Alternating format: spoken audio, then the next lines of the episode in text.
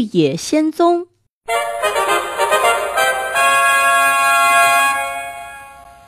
多罗西是个孤儿，他住在草原上的一幢木屋里。这天，一阵狂风把房子连同正在睡觉的多罗西一起吹上了天。等多罗西醒来时，发现自己到了一个完全陌生的地方，急得哭了起来。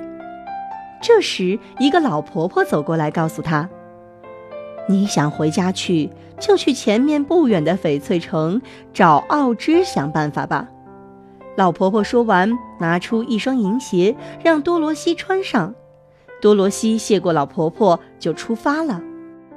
走着走着，多罗西看见狮子、稻草人和铁皮人正围坐在一起，唉声叹气。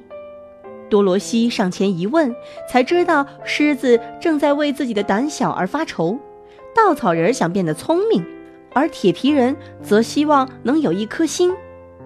多罗西对三个小伙伴说：“咱们一起去找奥芝吧。”走啊走，忽然前边一个又宽又深的峡谷挡住了他们的去路，只有狮子能跳过去。大家伏在狮子的背上，顺利地跳过了峡谷。走着走着，他们又来到一处更宽的峡谷，就连狮子也跳不过去了。